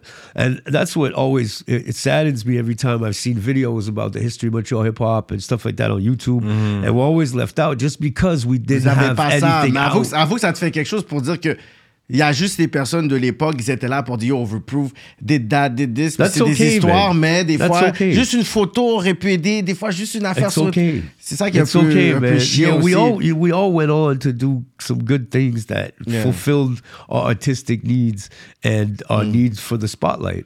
You know, Uh, all of us. Culture Supreme went and did a song with Carl Wolf that went diamond. Yeah. You know, he did. He's the he's the MC on Africa. Uh, he toured the world with, with Karl Wolf. Shout out to Karl Wolf, man. That's Shout out to Karl Wolf. bro, man. From back in the day, we start. He, we got our managers like we're looking for a singer for one of our songs do the hook. So our manager's like, "Yo, come on, we're gonna go listen to this kid. This kid Karl Wolf. He's a really good pianist and singer." So two grungy rappers go in to listen to a dude who sings like an angel, who Yeah. plays piano like crazy. And I'm sitting there and I'm like, I turn to my manager, I go, he's auditioning for us, B? I want to ask him if he dares to sing with us spitting. Hmm. Like, this kid is talented, man. Hmm. You know, like, I don't give a shit what people think of his music or what their opinion of Yeah, what pop too. music is. This kid will shit music out like a machine. Hmm. I don't know if anybody watches his Instagram, but he makes beats à la minute. Là, No, and he he does a song, you know, like. Mm. But he's super talented, super dedicated. He's somebody who did it from scratch by himself. Mm. I seen him do it. You know, his record label is Lone Wolf because he did it like grinding, grinding, heartbreak, heartbreak. You know, I see, and that's the story of a lot of Montreal artists. He ha- he moved to Toronto because that's what was up. Mm-hmm. You know, but like I, I, I let's say Liquid from Montreal, Bran Van 3000. You know, mm. he used to come to our shows and he would spit in my ear, and I'd be like, "I'm not a label dude, uh, but big up the Liquid. You know, that's my dog. I seen him grind, grind, grind, put in the work. You know, and go through Bran Van and then get screwed on labels and." You know, he called me from London asking me for advice. Because when I stopped being an artist, I concentrated on the business of it. And that's what kept me from going back to the mic. The business of it broke my heart. But it was nec- it was a necessity. So I learned the business. And so then I would help other artists navigate through shit. Plus, I'm on the Bran Van album. I never got a dime from that. That, that bet. Yo, for real. C'est un gros track. C'est c'est sur Spotify en plus. Um, Another album where people can hear me is on Malik Shahid's Franglais album. Mm. I do a track uh, with my man from Muzion, man. Oh, yeah? Yeah, Pas man. Impost? Impost, bro. Me and Ah, t'as un track Impost, avec fam. Impost, yes, toi? sir. With Montreal royalty, sir. Yeah, man. Me and Impost spit go crazy on the track. Oh, shit. tu In vois? English. Both in English. Yeah, no, I'm in English, he's in French. Oh, yeah. Ah ouais. Fait que la sonorité, t'as de la job là après ça. Yeah. That City Park's on the beat. City Park's Oh, on the yeah. beat. Yeah, Ah man. ouais, c'est bon ça. I've been trying to get City Parks to make some new beats. Yeah, man. It's it's it's working, man. It's hard. Yeah, Creativity's yeah. a bitch when you if you're not always at it, you know. That's true, too. I get it. Mais il y a- Um, il y, a la partie où est-ce que tu, tu sais, tu parlais que quand tu travailles à la radio 2019, euh, 99-2000. Ouais. Puis tu sais, souvent, il y avait le côté où les personnes disaient que c'était un peu dur de pouvoir être dans le mainstream, puis tout ça. Fait que c'était quoi un peu les barrières que tu avais ou les limites que tu avais à passer, justement, Ben, des artistes? Parce que ben, à, mon émission, j'avais aucune limite. Ok. Parce que c'était sur le web. hein. Ah, Fait que moi, je jouais ondes. explicit version, Ah, tout, français, anglais, je jouais de tout. Tu sais, il y avait personne qui checkait mon playlist. Tellement que, à un moment donné, je- le programmeur, c'est un des plus gros programmeurs au Québec, qui est décédé il n'y a pas longtemps. Euh, mais euh, il était fâché que, tu sais, il dit, faut, faut que tu choques toutes tes playlists. Hmm. Puis j'étais comme, OK. Puis quand j'ai donné mon playlist, comme, il m'en a plus jamais reparlé. man. c'est des artistes que t'as jamais entendu parler. Tu sais, c'est comme, you wouldn't know. Fait que, euh, moi, il y avait steady rotation, man, de tous les artistes montréalais, québécois. Euh, puis à travers ça, ben, je mettais ce que les gens voulaient entendre, de- de- des artistes américains. tu sais. Mais il fallait que je. C'était mon obligation de faire ça. C'est pas personnel, là. Il fallait que je le fasse. C'est bon. Puis, euh, il y a- nous, on était chanceux justement à cause de la relation Mitsu. Parce que ça nous a offert, ça nous a ouvert, ouvert beaucoup de portes. On a fait l'annonce de Monsoon Ultra, mais on s'est fait payer, tu sais, comme l'annonce de Mm. Monsoon. là. Elle n'a jamais sorti l'annonce. J'ai une vidéo à la maison, c'est à Oh. mourir de rire. Puis, comme, il, tu sais, il nous donnait des textes écrits par des, des- des- des hommes de mon âge à ce temps-là, tu sais. Puis on est comme, non, let's rewrite it. Puis le gars, il est là. Puis je suis comme, yo, c'est de la merde, moi, je crache pas ça, tu sais. Puis le gars, est comme, qu'est-ce qu'il y a, mon texte? Je Tabarnak! suis comme, ben, man, euh, c'est une vraie molle à 5% d'alcool, là. Je sais pas c'est qui qui parle de sa bière puis qui appelle ça une molle, mais. Anyway, mais so, tu sais, puis là, on arrive, on arrive sur le set, puis la fille, elle est comme, sont où vos chaînes puis vos casquettes? Je suis comme, yeah, bet. Fait qu'elle dit, elle appelle la- des, des- des aides du plateau, puis elle est comme, va chez Ardennes chercher des chaînes. Puis je suis comme, yo, tu vas chez Ardennes, moi, je quitte le plateau, man. Ça, m'habiller en- clown. So, you know, nous, on, on était vraiment basic. On portait des t-shirts, des jeans, Yeah, yeah, des, hip-hop Timbs, shit, man. Yeah. Puis parce qu'on faisait des shows souvent plus évolués dans le sens de la foule, puis tout, des promoteurs étaient comme, yo, vous avez pas un outfit? Je suis comme, you're looking at it, man. We're, we're both wearing blue. c'est ça. Avec and yellow Timbs with là. a white rag in our pockets because we're going to be sweating tonight. C'est ça, You know? So that's one thing, man. Overproof kept it fucking real. We kept it so real, man. Like we were, we, because we didn't have records, we didn't have nothing. At one point, MuchMusic came to film Rap City in Montreal, Mm. and we weren't on it, and we were fucking pissed because it was like a handful of English acts. And they came to film the English acts for Rap City Toronto, and we're not on it, yo. I was heated. ouais, c'est sûr. So I'm like, yo, fuck this shit. But I can't get mad at nobody because Shades of Culture is managed by Fritz Mogil. Fritz Mogil is an animal, man. He's fucking, he did New Kids on the Block or some shit after. Like, Ah ouais, hein? yeah, yeah, yeah. This dude put in the work, man. Comment il a été dans les. Il a mané? Ouais, ouais, t'es le tour manager. Jure. Ouais. C'est pas New Kids ou les autres, là. Les, les deux, les deux, là. Boys, NSYNC ou les deux, là. euh, C'est ça. Ouais, Backstreet Boys. Mais Qui j'ai dit? NSYNC? Yo, Ouais, fait que. so, eux sont là, tu sais. Le soir avant, there's a show. It's like a Lollapalooza type show. Rock bands, punk bands, all this shit. And we're part of the hip hop acts. And the dudes from Toronto is there. But we don't know this. And, uh, there's a the, the crowd is varied, man. You got you got Mohawks in there, you got hip hop kids, you got everything. And so we get up on stage, and at that point, I had a song called "The Lyrical Assassin from Uptown." that that was lo- that long, and we would start the show with that. And while I'm on stage, we get up on stage. And I used to have a hobby, and it was to fight skinheads. When I was a teenager, we used to run the streets to fight skinheads. Yo. Puis que c'est ça. T'as- Est-ce que t'as parlé que t'as as du sang autochtone? Non, non, on n'en a pas parlé. C'est ça. Ma Fait mère que est Wendat, mon père est italien. Wendat, Ouais. italien. Ouais. Wendat, c'est l'Ouest canadien? Non, ça vient de Québec. C'est ça, c'est juste à l'extérieur de la ville de Québec. Ah, ok, C'est ok. Wendat, la Straight réserve de up. Wendake. OK. So, in the crowd, I see one of those skinheads that cracked me in the head with a bat when I was a kid. No way. Bat. So I see him and I'm like, yo, who's down with racist skinhead Nazi bastards? And they're like, boo. And I'm like, there's one right there. Oh non, t'as pas fait ça. Yeah, so the kid is pushed, see? and I'm like, yo, C'est bon, ça. I'm like, so I keep talking about skinheads and racism and everybody's reacting, you know? And some kid in the front had something smart to say. And he's like, Is it because you're a faggot? and I went, This song's for you. And the song starts, Who is it? And the beat drops. And when the beat drop, I backhanded the shit out of him. That's it. Mm-hmm. Bat! Mm-hmm. And he went down, and then his friends start to move, and then all the hip hop kids went, no. Ça, c'est un hip-hop So show, we ça. kept fucking performing. Didn't skip a beat. We keep going. Mm. We get we do three songs. We get off stage. A dude from Toronto was like, "You guys are fucking nuts! You're on the video tomorrow." Bien sûr. Mm. So we got on Rap City because I smacked the shit out of homie in the front row. That's it. But we would do wild shit like that. We would walk around with our DAT tape because rapper like the groups were performing off of DAT. Nobody had the records on record that the DJ could spin or nothing. Mm. So the, the crews that had DJs would have a Wiggy Z going on while the DAT was playing. So we would go to shows with our DAT tape in our pocket and hijack the stage. Literally. We would drink like uh, the name was Overproof. What do you think we were doing? We mm. were drinking, man. Overproof. So, my man Culture Supreme, two beers in his pockets. This is at the Metropolis, the Roots show, Shades of Culture's opening.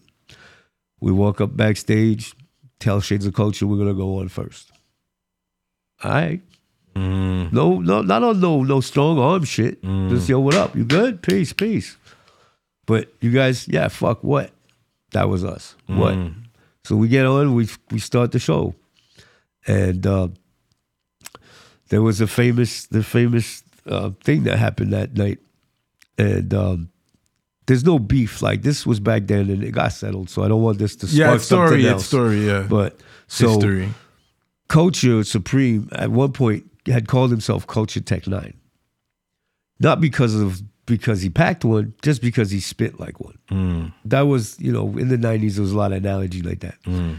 But then Chuck Ice, famous Chuck Ice from Montreal, legendary MC, big up Chuck Ice, had named himself Tech Nine when he got out of jail. He came back home. Mm.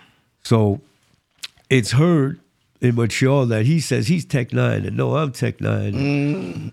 so um, at one point the phone rang at Culture's house and it's Chuck. And he's like, yo, I ain't the one. Be like, we got to battle for this name. We're like, all right, we're going to battle for the name, whatever. Tu sais comment ça se passe dans le temps? We have to battle, Yeah, man. man. Okay. Hey, man. The art that's of all hip-hop. good, B. Vendredi soir, yo, à So that night tunnel. we take the stage at Metropolis and we start the show with how much wood could a woodchuck chuck chuck if a woodchuck could fuck Chuck. and we fucking spit it over and over. And somebody ran to a payphone called Chuck. anyway, so you know that beef got squashed. and didn't last. Culture changed his name, and uh, they met up and said peace, peace, and we never got to battle. But big up to Chuck Ice, who's still in the game. His son's in the game with Cash Money. Oh yeah. Yeah, man. So they're doing their things. There's, Wow. a, there's a lot of there's a lot of stuff happening that we don't know of now Yeah. because networking is so easy, you know, with the internet and Right. still. So that's something that you know. Also, I find diluted the game because now everybody with a computer and an iPhone and whatever could do whatever they want. Mm. And back when we were recording, man, you don't understand the shit we did after recording. Mm. Like you couldn't. There was no home studio. No. You had to go to a studio, man. And we were lucky that, you know, we got brought to studios and we recorded on 24 tracks and big fucking pancakes. And, you know, we remember in New York when we, we had a record deal, you know, you get an advance or anything, it's just to pay for what you're gonna get, you know. So we didn't get an advance, but they would buy shit. So they're like, we need to buy a reel to record. And uh, so they're like, you could buy a used one that's five hundred bucks. You could buy a brand new one that's like three thousand bucks. So we're like, used. so they came back and they're fixing the reel, and then he starts playing the reel, and it's KRS One on it, and I'm like, what's this? That's Chris, man. What's this? He's like, that's you, that's the, what you're gonna record over. I'm like, no, I'm not recording over Chris One. It's like, it's it, dude. He sold the fucking thing. I'm like, I'm not recording over Chris One. so that that was a funny shit, man. So that was, you know, the realities of the of the the, the record industry, the hip hop industry at that time. And this whole time, were you already into low? Were you rocking? What was the swag at that The time? the, the swag is we're being sponsored. Oh yeah, yeah, straight so up. we got Rocawear on, we got up. Ecko on, Straight we up. got some other ungodly shit on. True. At one point, we had to rock Johnny Blaze. Okay. Because we were they're paying for the tour. Yeah, yeah, You know? So uh, that's when I was solo. That's when I was a solo artist. Okay. And I was spitting for like I was a gun. I was MC for hire. So I toured with Chaya, who was a mature artist. Uh, She was a, an R&B singer. So I toured with her, and uh, so yeah, we were sponsored by uh, stuff like that. But low was always in there, but not oh like just not low down. Yeah. head to toe. Yeah, yeah. So low was always part of the the attire, but uh, I gotta say it's gotta be around around the, the radio show time 2000 that I just low down. Okay. I had taken a trip back to NY and ended up at the Low Mansion, the Polo store, in the in the in the eighties there, and Yeah. uh, I just copped a bunch of shit, and I was like, "This shit is too fly. Why should I wear anything else?" And this is not even you know this is pre low life shit. Right. So I just, but we always been wearing polo, mm-hmm. all of us, you mm-hmm. know. So, but I got down with some some serious pieces this time. you Yeah. know. I had the means. This wasn't on a shoplifting thing, mm-hmm. so I had the means. So, um, I got I got some low and came back, and then I just decided to just buy low all the time, just wear low, wear low, wear low. And at the time, also, I had my I was starting my own business, so every time I would go to networking events, I had a piece of polo on. So I hmm. started to be known as the guy with polo. So it hmm. became brand too for me.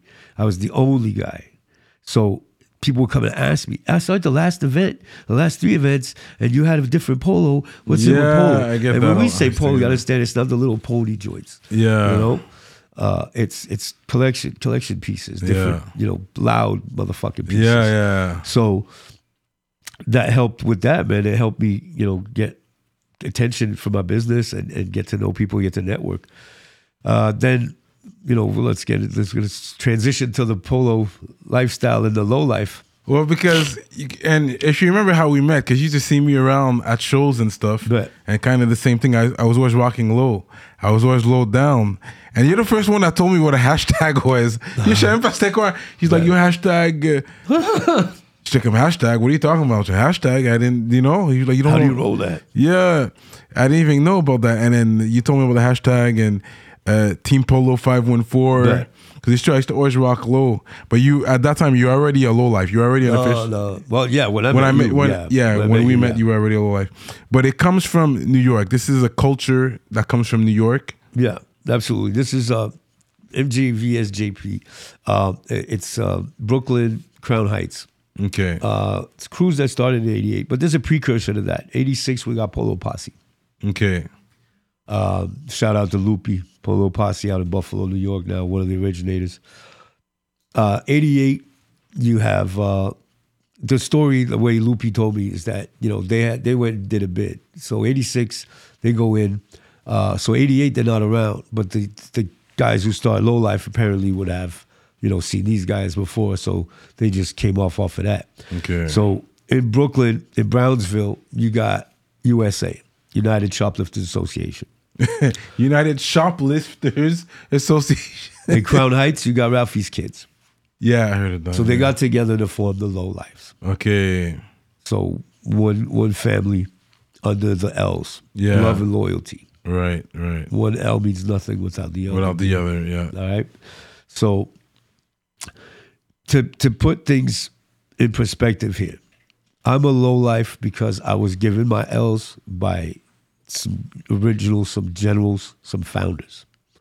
But I'm an ambassador to their culture, to, to the culture. I'm in the culture, but I'm not a low life per se as these guys who ran out of Macy's in 88 carrying low on their shoulders. You know what I Yeah. mean? I wasn't part of that. Yeah. Well, I- you're not from there. You're from here still. You're still. and I was I was given my L's later on. you know. Yeah. So that part of my life it was done. I wouldn't have been shoplifting at, at, when I was given my L's. yeah, yeah. Um, but you know, it's a honor and a privilege, man. In hip hop, you have no idea. To be, I'm also IOC, and those two bodies of people, those two brotherhoods in hip hop, to be part of that is such a privilege and an honor because You everybody heard the Biggie line, money, hoes, and clothes. That's not a Biggie line. That's a low life motto, B. Money, hoes, and clothes. Before Biggie ever said it, that's where he got it from. You know? Mm. It's here on the logo, man. It's right here. Money, hoes, and clothes, right up, right there. Okay, okay. So, and then there's the balance, law and order, the two L's for love and loyalty, and the American, so the American flag.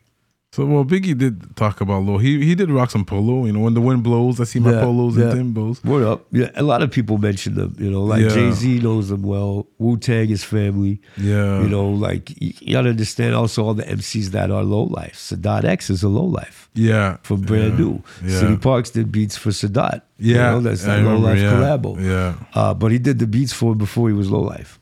Okay. Is Um, Grand Puba? No, but you know, He's affiliate, head, man. Yeah. definitely. See that that fine line between low life and low head. Mm-hmm. Uh, see, th- I want to put one thing straight. You know, some people put on a piece of polo and some polo socks, and they're like, "Low life." Okay, you're living a life in low, but you're not a low life. Mm-hmm. You know, we take it to heart. Especially the OGs. You know, there's some low, some some OG lows that won't fuck with guys like me or anything like that. They're the Trife Low Life original. You know, we're 2.0s to them. I got to respect that. But I'm not there trying to claim nothing. I'm just an ambassador. I'm here for Canada. I represent Low Life's Canada, Montreal. And, uh, you know, with my brothers, Funk Low City Parks, my sister Cell Therapy, Irvin, East Chan, we are all low lives. You know, and in our in our culture, there's a lot of politics. Mm-hmm. And, uh, Politics. Yeah. So you know, if you're not from it, if you don't if you don't know what it's like to grow up in the hood, to grow up hip hop, to grow up, you know, different things, it might seem childish or mm-hmm. whatever. But you gotta understand, the mm. original low life started as kids, man, teenagers sticking together. Mm. That was the love and loyalty. They had nothing. They had nobody but themselves. Mm. You know, so it started off neg- with negative con- Connotation. connotations, but Yeah. that what they do now is incredible. They do book drives for kids. They do clothing drives in the winter. They give coats, boots, food on the street. They go in the hood. They do all kinds of charity events. in, in New York, man, they're out there. Shout out to my RLPC family. Uh, you know, they they they heavy in the game out there. They they they with the community, and they they give back. Yeah, because it started off that way. It started off as you know uh, shoplifting and things like that, but it changed with time. Well, everybody people grow up, and a lot of people lost their lives, man. A lot of people went in and did hard, hard time. behind that. Yeah, Yeah, yeah. So, you know, it put shit in perspective for a lot of people, Mm-hmm. and you know, a lot of a lot of people never left that neighborhood too. Mm-hmm. So, it, it's a community. So, Mm-hmm. you know, there's a lot of respect behind behind the lowlifes, and I noticed that the last time I was there. I went to go meet my RLPC family deep down in the pits of Brooklyn, man, and it was late at night, and I wasn't wearing no L's or no low life shit. But people saw me polo down, and two guys did speak to me. And when I said low life, they respect, peace. Uh, they came and give me compliments about my low. Probably wanted to give me more than compliments, but uh, you know the respect was there. Uh, so you know it's it's in hip hop. It's it's it's quite the family and it's quite the culture. We're now worldwide. We are now worldwide. Yeah. It's you know, it's it's brand it's branded itself like that. This it, it got too big to stop. Yeah, Japan, Germany. But this, those them. families are are are are legit. Like they were given L's by New York. Mm-hmm. Japan was blessed by New York. France was blessed by New York. Mm-hmm. Uh, Montreal was blessed by New York. Like the the the, f- the we're four of us in Montreal that were given our L's by originals. Mm-hmm. You know, so uh, then me and uh, another uh, low life in New York, Baldo, helped spread in South America.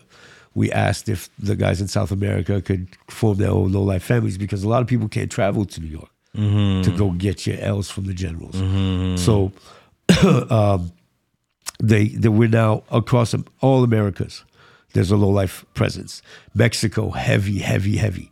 Uh, all South America, Chile, Argentina, everywhere, bro. London, Germany, Poland, uh, you know, Paris, man, you name it, Peace Out Paris Polo Club.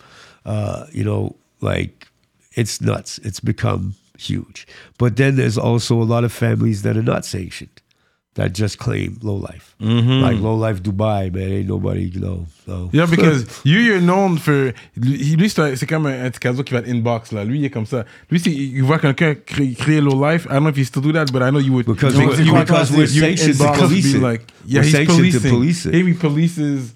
Bon, like- c'est comme c'est qui, c'est comme qui t'a pointé, qui t'a because consigne. C'est because comme euh, we have organisme. fundamentals, Yeah. right? Yeah. You know the fundamentals. Yeah, that's So- why I stop. Comme avant qu'il me donne mes L, c'est vrai que à un moment donné quand je voyais des gens créer live, je comme Low Life. Puis là il m'a dit non Team Polo 514. So I was always hashtagging Team Polo 514 for for a couple of years. I was Faut Team Polo dire before, before before I was a low life, I said every time I would meet somebody who was low down, I'm like, yo, you know, if you if you're on Instagram, tag hashtag Team Polo five one four. Yeah. So we know we're Montrealers that like polo. Yeah. Because polo collectors can, you know, sell each other items. A lot of polo people will buy. I'm not, no, not this is not a low life thing. This is a low head thing, a polo thing. They'll go and buy four or five of the same piece mm-hmm. because they have a deal, because they got a coupon, because whatever, Okay, because yeah. they had jacked it, whatever the fuck. Yeah. But so in the in the culture, you know, you can go online and there's resellers and stuff like that. Some people like to trade, whatever. So that that you know that's a, that's a common thing in our culture. But so that's why I would do that pre low life thing to identify all Montreal low heads was that, and that's that's how the whole thing with the low lives kind of started. Um, I had put in a Facebook group, you know, Montreal uh, Team Polo 504. And somebody's like, oh, you're just imitating the originals. I'm like, imitating what? They're like, the low life. I'm like, this got nothing to do with low life. I'm just gathering Montreal Polo people. And a low life jumped on in a DM and he's like, yo, what's up? And I mm-hmm. explained what was up. And he's like, all right, peace. Mm-hmm. And next Oh, thing you ça, know, C'est sérieux que ça, là. Ouais, ils sont sérieux, ils sont sérieux. Yeah, man.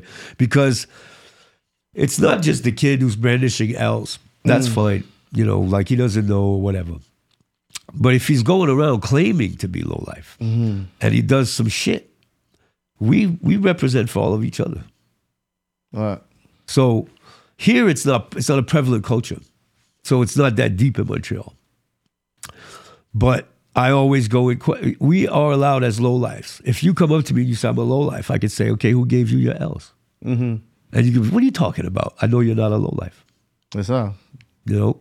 So but you can be you could have been with some other low lives that said you're a low life. Or you're with them and they call you low and you mistook that for, oh, I'm a low life. Because we'll do a lot of we'll replace shit with low. As you already low. Don't you low? Mm-hmm. you know, so um so for a while, yeah, you know, I would police people online that are mm-hmm. claiming that they were hashtag shit. They were in Poland and did hashtag low life and this, but it's repetitive and repetitive. Or mm-hmm. they throw an L, and I'm like, do you know what you're doing?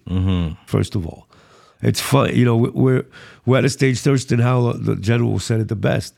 You know, if you're in low life at this point in time and you're not about love and loyalty, then get the fuck out of here. The the era, it's now about the culture. It's now about spreading the love and the loyalty, and and, and we have artists that are tremendous in our movement. You know, Thirstin Howl, c'est un gros rappeur, guys, You gotta de go New York, out. qui est très connu, est populaire, puis c'est un gros low-life euh, re- euh, euh, representative. Puis il est dans les clips, He's tu the le vois, general, lui. C'est un general. He's the lui est dans general. les clips, tu vas le voir. Lui, Yeah. Cell Therapy, euh, City Park, dans les clips de, de Thirstin. Mais yeah, just I his got word to my L's video by Thirst. Uh, shout out to Thirst, two L's, brother. Uh, go check out his discography, man. He, he's got yo crazy shit. He's on Soundbombing with Eminem. Uh, Straight up. Thirst gets respect from every MC. Yeah, from il est très everyone. respecté. His styles are crazy, man. And the, and the, the book that came out, the, there was a book. Bury me with the Lo On. That's it's his book? Yeah, the patch I, I passed you there. Yeah, yeah. Bury me with the Lo On. Okay. It's Okay. a book he did with Tom Gould, who's a photographer from Auckland, New Zealand, um, and it's about the whole low life culture. Uh, it's and that's based on a song by Thirst, Okay, Okay. "Bury Me with the Lo On." Okay, okay. And uh, you know, through all his music, you see all all the the um, the different relationships with different MCs, like the Alkaholiks, Mm-hmm. Low Life, um, uh, the the Beatnuts, low life. you know, uh, Joe the Damager, low life. Uh, there's a lot of people. Uh, Shabaam Sahdeeq. Ah ouais. Yeah. So, you know, it, it's a vast, vast culture, and uh, like I said, we're all over the we're all over the world now. So we're we're you know in Montreal, it's not it's not predominant because it's very specific to Brooklyn and it's spread out. Here, people like to wear one piece of lower too, but ain't nobody get low down, man. There's mm-hmm. just a few of us that do that mm-hmm, shit. Mm-hmm. So here it's still we're still you know each of us in our circle of friends I know they call us King Polo and Yeah, because we're the only people wear Yeah. polo you know like people come to my house and they go through the I show them my closet and they're like what the Yeah. but that's that's what we do man you know? Yeah. low down head to toe Mais j'ai toujours posé, posé cette question-là. Oui. Tu sais, je veux dire, le, le, le headquarter de Ralph Lauren. Tu sais, ils, ils savent c'est quoi la, la culture low life et tout. Mais oui, Ralph Lauren le sait. Non, mais c'est ça. Parce que So- l'affaire, c'est qu'il y a le brand puis la culture. Fait que Ok. moi, dans ma tête, c'est comme arrivé, là, C'est fou, là, la culture dans, de dans, brand. dans- dans les années 2015 à peu près ça a commencé qu'ils ont engagé des nouveaux des jeunes personnes pour travailler chez Polo puis nous si tu checkes l'internet Instagram là, puis tu checkes le hashtag low life puis tu checkes euh, euh, tout ce qui est tout ce qui est tout ce qui a rapport avec Polo là tu vas voir que toutes les low life là we do fucking photo shoots bro photo shoots Pour le everybody brand- dressed pour the same. brand, brand, yeah uh, wearing OG polo shit. Everybody matching, 50 dudes wearing the same shit. And that's that's that was the new thing that they would do is photo shoots. So these guys looked at it they said, okay, what what do the what what do the kids want? What do they want what do we want to sell with this brand? So they re-brought all the brands, all the old collections, and they remade them, but shit. Instead of instead of embroideries, they did Oh, pressings and shit like that. So they they went they went back to get all the big colors, all the big the big uh, uh, brands that they had. So all the big uh, I'm sorry collections from the brand. So they came back out with everything, and uh, they they came to embrace the low lives. Ralph Lauren met with uh, Thurston Howell. Ah ouais, hein? If you go to the Ralph Lauren store in Macy's, New York, there's a picture of Thurston Howell wearing polo, official Ralph Lauren polo. Like Non, no- mais lui, il est sérieux, Non, donc. non, mais parce que l'affaire, c'est que je trouvais, puis parce que lui, il arrêtait pas de parler d'affaires? À chaque fois qu'il me parlait ça, je suis comme, t'as-tu des dividendes, t'as-tu le pourcentage? I'm like, je comprends pas cette affaire-là. Puis après, quand j'ai dit, OK, mais tout ça, là, c'est littéralement de faire vivre un brand que peut-être il aurait été irrelevant to, like, the culture ou les réseaux sociaux avec le temps. Fait dans ma tête, je suis comme, y a-tu vraiment des personnes qui sont les originators du low life qui ont au moins, genre, comme, un C'est ça, dans ma tête, je dis, c'est fou parce que moi, je voudrais partir un brand, puis j'ai tout ce. Sais qu'il y je sais qu'il y a des low life qui ont du stock. Yeah. Mais euh, je sais pas si ça a changé, mais il y avait des low life qui étaient blacklisted. C'est des graphic artists, tout, puis ils étaient blacklisted de travailler pour Ralph Lauren. Ouais. Because they're shoplifters, B. C'est vrai, c'est vrai. Ah ouais, c'est vrai. Yo, do you think Ralph Lauren didn't meet Thurston Howell not knowing this dude stole for like millions of dollars of his ça. shit? Dans ma tête, je suis No, comme they know comment- very well what the lowlifes did to them.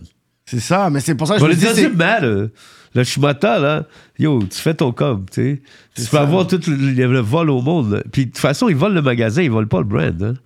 C'est le magasin qui est cop. Tu sais, so, uh, uh, Ralph Lauren did not suffer from shoplifting. The, the stores did.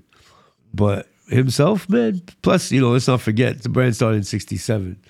So he had a good 20 years of success prior. 20 years of success. you know, t- till '88. But um, you know, it it it did they they completely changed the line because of the low lives. Ouais, hein? Absolutely. C'est ça, je me disais, ils ont été influencés d'une They certaine were watching, bro. They were watching. Yeah. And if you look, anybody who who has the book, I know a few people who have the book. Uh, just look at the quality of the pictures. It's just it's on par. And and, and Tom Gould ended up doing all the spreads for Ralph Lauren Ouais, ouais. because of the book. Like Tom Gould, Tom Gould also did the videos for Action Bronson. Shout out to Action Bronson. Shout out to my man Mayhem Lauren, two L's B. Mayhem, Mayhem's my man. Yo, he came down to Montreal last time with with uh, with Action, and we got to paint the town for three days straight. So he's coming back soon. Uh, I was hoping he'd be in town for this, but he's gonna be back soon, man. Mayhem Lauren loves Montreal, and we both in the. I say Lauren because Raph, but we're all in the Lauren family. There, there's a few of us low lives that carry the Lauren name. So, but you said there's Ayak as well. So what's Ayak? As you already know, Ayak starts from a graffiti crew, but then spread. Um, it's now a hip hop, you know, full on hip hop movement. Uh, and Ayak is a lot of MCs. But they also they're also low down. Not everyone. Not everyone. Nah, Okay. man. They got Ayak. That got nothing to do with low. okay. Okay. Yeah, Okay. Ça, il y a les low, low, les low life. It's politics, low, bro. low. Politics. That I gotta, I gotta C'est give a fucking rest in peace, Ski Black, one of the originators and founders that we lost recently. Um, my man P from Montreal, we lost last Friday, man. Rest in peace. We lose a lot of good heads, man. Straight up. And there's some in Toronto too. They have low lives in Toronto. Uh, no, no. No, there's, there's, there's, there's people that are heavy in the low culture. Yeah, yeah, But yeah. there's no low life per se. There's one guy, uh, actually, because the low life family split in two. Mm. There's also another uh, ULL called Universal Low Lives. okay. But Big Boo's behind that. Two L's Big Boo's one of the originators. Uh, it's all low life. Okay. But okay. I yeah, there's a low life in Toronto. Okay. I forgot. Uh, he's, he's he's by himself. Okay, okay. So no Canada. We're, we're, we're heavy Montreal still reps for Well, Canada. we rep for Canada. We were given Yeah. we given the territory by the originals, like you know, low life Canada. Yeah. So we'll rep for the country. Mm-hmm. Uh, but you know, it's tough because you got to get together. To be, you know, if we don't Mm. Get together, I can talk to someone in Vancouver who's low down, puis dire, ben, tu I don't want to give you L's, I don't know you. You know, like, and I'm not anyone who can give L's. You know, like we asked for permission to have Montreal dudes that don't get to travel to New York to be Montreal lowlifes. Mm-hmm. And we we give them L's in that manner. But, you know, they're not New York L given. Yeah, yeah, Uh, so it's a little different. But our family is fully sanctioned and our family is is a is an original lowlife family. Mais So, est-ce que- est-ce qu'il y a des, euh, des événements annuels? Yo, Ouais, there's a Low Life, barbecue every ouais. summer in Brooklyn. Le Low Life Barbecue. Il y a le Low Goose, uh, Low Goose on the Deuce. Ça c'est en hiver Ouais, avant le- Noël. On 42nd Street. Everybody puts on the craziest polo goose on. And, yo, that shit is crazy. C'est malade. donc, je vois. J'ai pas encore été, euh, mais c'est malade. Puis là, ça, c'est juste des personnes sur le, po- dans le Polo Family. Parce que moi, j'ai jamais compris pourquoi on est rendu à 200-300 émissions avec ce gars-là. Puis à chaque fois, je dis, OK, mais t'as plein d'affaires Polo, donne-moi un. Bon, jamais, mais j'ai jamais compris. Je suis comme, juste donne-moi un chandail Polo. À chaque émission, le gars a une nouvelle affaire Polo. My man. J'ai dit, donne-moi une affaire Polo, tout ça. Puis, habitu- il, il a jamais, il dit qu'il m'a jamais répondu. Peux pas t'en Non, donner. mais hein. I'm not- yeah, I'm not him off. Mais moi, c'est là. Il a jamais répondu à la question. C'est même pas ça. C'est que Il dans pas- ma tête, je suis comme, mais. I'll tell you what a low life is saying. Come get it. Je suis comme, mais c'est bizarre, comme yo, juste, yo, donne-moi une affaire polo, euh, c'est aussi, t'en appelais comme ça, mais c'est, c'est, c'est, c'est plus he's, que he's ça. collecting, man. He's collecting. Ah, Yo, yo. polo closets are crazy, son. Non, non, je sais, if you que je saw vois. some of these guys, man, Yeah. like it's bananas. Like for us, like I, I'm not even like Halo, my boy Halo, peace, two L's Halo. This guy, man, ever-ending collection of every era of every, you know what I mean? Crisp, crisp, crisp. These guys keep their shit in Ziplocs, in containers. They store it. They Yeah. don't. They they don't. They have tags from the 80s. C'est une maladie. They, they haven't even T'as dit, opened t'as it. Mais il y en a. Il a des fois, dit c'est me- une maladie. Non, parce que des fois, mais moi, je suis comme, yo, I'm crazy. Like, see, that's why when, we- when, I, when I met them, I'm like, okay, I'm not the only one. Like, I'm not crazy. You know? Que je suis comme, yo. Non, I mais was- c'est le Yeah, but seul. what made it? What did it for you? Why did you start rocking only polo? I just fell in love. And you know what? Because I, I, I found a plug at the time. There was uh, N'importe quoi. there was a Burlington Essex Junction, Right. Which was an hour, about an hour away. Bet. And then and I was like, yo, I could get it for the low. This is when uh, uh what's his name? President Obama was in power, so it was Okay. the, it was a dollar for a dollar. Bet. And I was like, oh my God, I see the light. I can actually get it for the low. Que tu changeais un dollar pour un dollar américain, là, dans ce temps-là. Fait que yo, puis j'allais toujours à Burlington, j'allais toujours à Burlington. J'étais comme, this is it, I can actually get low. And I was like, fucking, I'm rocking low Yo, all let me the tell time. you, man. You know, and I fell in love. When you're in the states, often low life shit bring you stuff. like I was at, um, I was at the malls, the big malls. I forget which one, which one it was, man. And I go in the Tim store, and the dude checks me two twice. You know, walks by me. He's like, "Yo, man, come see me the cash." So I'm like, "Yo, what up?" He goes, "Yo, pick any boots you want, man. Any boots you want, hundred cash." I'm like, bet. So I grab fucking grab the boots, come over. He goes, just put it under the box. Put it under the box, flex with the boots. Go back a year later, my my man's still there. He goes, okay, we're gonna do it different this time. Put the money in the box and give me a give me a card, any card. I won't slide it. I'll just act like I'm sliding it. Ok, ok. Uh, yo, it was crazy. I was in Long Island for business, and there was a fire alarm in the hotel, and I had to fucking like, well, fuck, I gotta get out of the hotel. Shit, so I gather all my low. Mm-hmm. and I'm walking up the roof. Ah, oh my god! And the security guard's like, "Yo, yo, my man, you gotta come this way." I gotta go that way. He goes, "Nice, low." and he goes, "Yo, mm-hmm. you that mm-hmm. dude from Instagram? I know you." So I'm in the fucking Long Island carrying low in the fire alarm, and this dude recognized me from Instagram. He's like, "Is there anyone in the room? I'll help you." I'm like, "Nah, man. Le fait pogne. Il dit, OK, no, Oh, we have to save the lives. It's funny shit, man." C'est fucked up, ça. and you know our. Instagram profiles always get you know there's somebody in my hood I keep walking out I never see her he's like no life the fuck Ah ouais, hein? C'est intense, yeah Yeah. but it's dope man listen it's uh just to have that that brotherly love and camaraderie with these guys man. You know like it happened later in life for me. I was I was sitting with Sadat and I was like man if this would have happened 20 years ago man I would have been like a child in a fucking candy store man. Now I'm like yo what up B? You good? Yeah I peace you know like special ed is a low life legendary Yeah, special, Special ed, Ed, yeah. Ah ouais. Yeah, he just did a show in New York and he brought up all the low lifes on stage and they did an impromptu fashion show. Yo, low lifes is fly, B. You have no understanding, man. Like everybody's a showman. Everybody's, you know, they always come dip, man. They always come correct. Like collections you never seen, head to toe. The family, the women, the children. Uh, it's crazy, man. Like to see it when you're in New York, man, it's awe inspiring. You know, it's like they they really put it on and they, it's a lifestyle. It's a lifestyle it's a culture but at the end it's it's the love and loyalty between the members between the brotherhood. Uh, like i had i had a low life come to my house. I never met him before. He was uh, doing graph at um, under pressure. And yo he stayed at my crib. I went out to do groceries. Was i worried? No. Like we got we got our bells Yeah. you know. And he appreciated everything. Said thank you. Left after two days, man. It was just like having a brother over. Never mm-hmm. met the man. We friends for life. Mm-hmm. I have communications with people I never met. Uh, we had some kid in Spain that was tripping out, fucking low life. So we're like, yo, who are you? He's like, fuck you, low life. So I'm like, okay, little did you know you could get touched.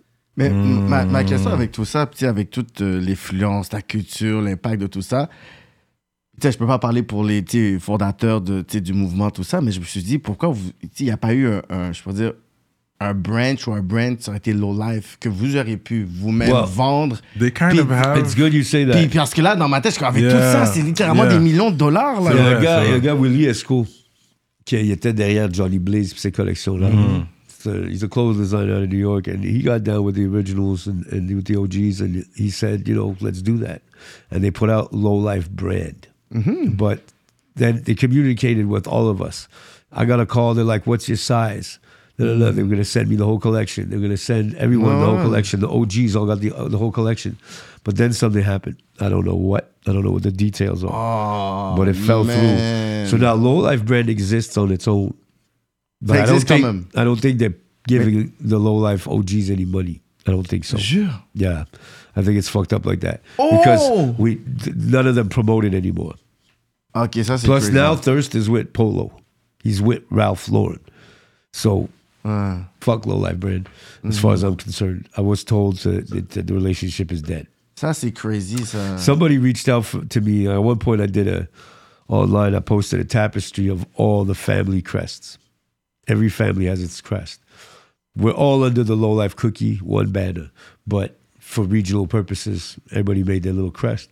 And this guy from Willie Esco from Low Life brand reached out to me. and He's like, "Yo, we gotta make these into patches." I'm like, "Yo, they belong to people, man. You you can do that. You're gonna have a hell of a hard time at your office when they all show up because th- this is proprietary." You know, so I think I don't know what happened, but I think they might dommage. they might own the brand, Low Life brand, but they don't own the cookie, man. The cookie, yeah. The designer uh, Rudy Lowe, two L's Rudy Lowe. Uh, Rudy Lowe designed the cookie himself, and uh, you know he's the sole owner of it. And uh, but it's for it's for the low lives. the guy who designed it with him, Face Low, I had a convo with him a long time ago, and he was like, "It's for us. It's for the family." Ouais, ouais. Yeah. So, but you know, there's there's a lot of good in there. You know, like these guys that some of them have done long bids and everything like that, and you know they're always there to pick up the phone and talk to you. Anyways, everybody who I had interactions with, you know, so with a lot of them that I couldn't build face to face, I got to call. And we would do long two, three hour phone calls just to talk about everything. You know, they want to know my pedigree, where I was from, what I was about. Because yeah, I got my L's, but they don't know me. So um, there's a lot of wise OGs in there that got a lot of teach the kids and and uh, you know they're still the Trife Life OGs too, man. You know, it is what it is. It is it is a street street culture, but it's it's based on love and loyalty, and it's it's a brotherly, very tight knit family. Wow. Straight up, man. I'm happy you came to, you know, say the story for Montreal, the full story. And I'm happy KeKe got to hear it firsthand. Non, moi, dans ma tête, c'est comme, yo, le, moi, c'est plus le brand que je me suis dit, yo, c'est sûr que j'aurais. Ouais, c'est ça, Parce un que, bon yo, j'ai jamais vu un brand avec une culture comme ça. Non, il y en a pas. Moi, dans ma tête, je regarde Calvin Klein, Puma, même ouais. Nike, et tu. euh, euh, non. Well, Nike is because it's a sports apparel, C'est right? ça. So everybody's wearing Nike, but you can't say I'm a Nike head. Exactement, mais pour dire qu'il y a une culture sportive.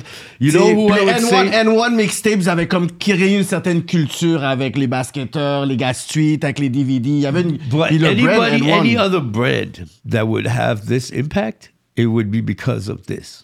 Like oui, Supreme. Oui, voilà, voilà. Supreme has a heavy following, Oui, Supreme. but but Skater, puis tout ça, ouais. it's it comes from not no. You were absolutely right. T'as t'as 100% raison quand tu dis qu'il n'y a aucun autre brand qui a Non, moi, je regardais ça, je Il n'y a pas quoi? de subculture d'un brand de. de- Moi, tellement je pensais que c'était comme littéralement un département de Ralph Lauren qui avait créé ça. Tellement No c'est Life? Ah ouais? Mais non, je pensais que j'ai dit non, mais parce que j'ai dit aussi, vous êtes payé, c'est sûr, guys.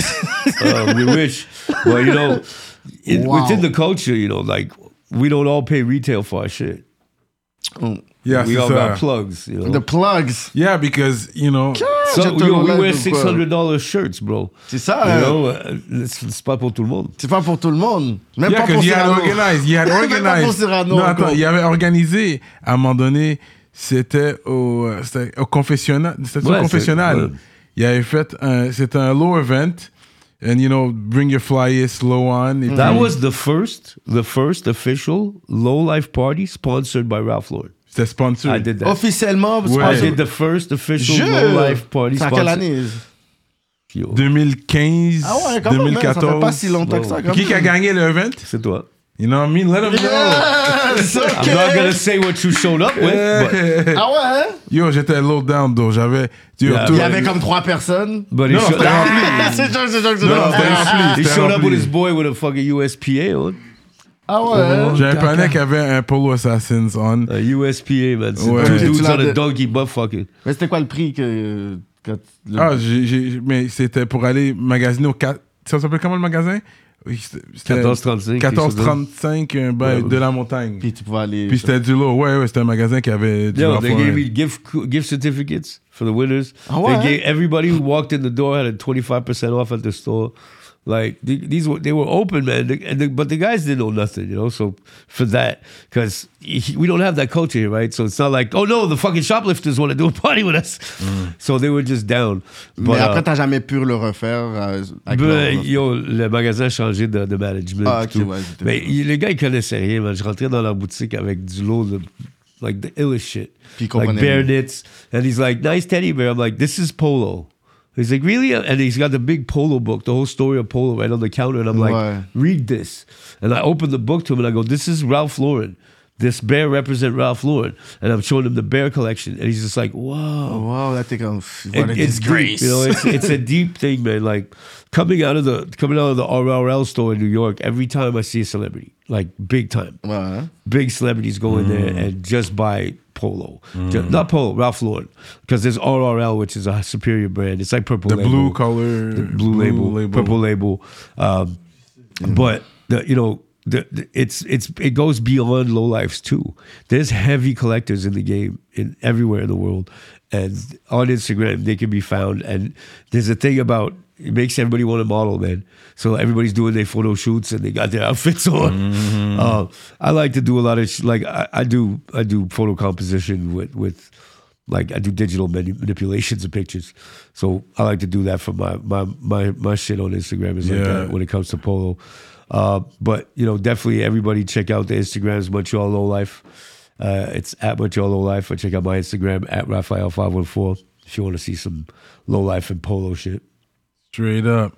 And uh, before we end, I'd like to, you to talk about uh, you st- your voice. You're making money with your voice as well. You do voiceovers. Yeah, man. I do a lot of commercials. I do a lot of um, well, basically commercials, but a lot of like corporate corporate videos, Yeah, yeah. shit like that. But yeah, when I got out of the uh, when I got out of the radio game, my producer was like, "Listen, man, why don't you do why don't you do ads?" And I was like, "How do you do that?"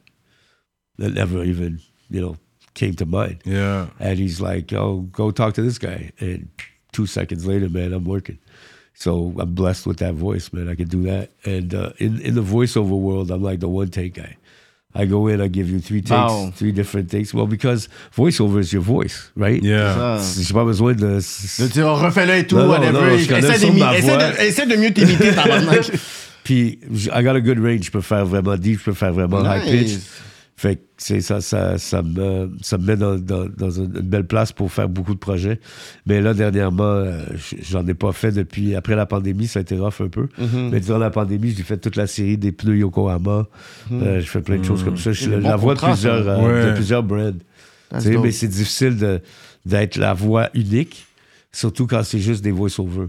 Mais j'étais avec un acteur une fois, puis il y a eu l'appel euh, pendant que j'étais avec lui qu'il y a eu le contrat pour Toyota Canada, puis c'était pour un contrat de 10 ans. Oh my Oh, wow. god. Le gars, il était comme, il pouvait pas s'asseoir là. Tu veux ça? Ouais. C'est comme, t'étais comme, ah! Ouais, yo, il te donne un, un- il te donne un montant par année, tu sais, puis après ça, tu vas enregistrer quand il t'appelle.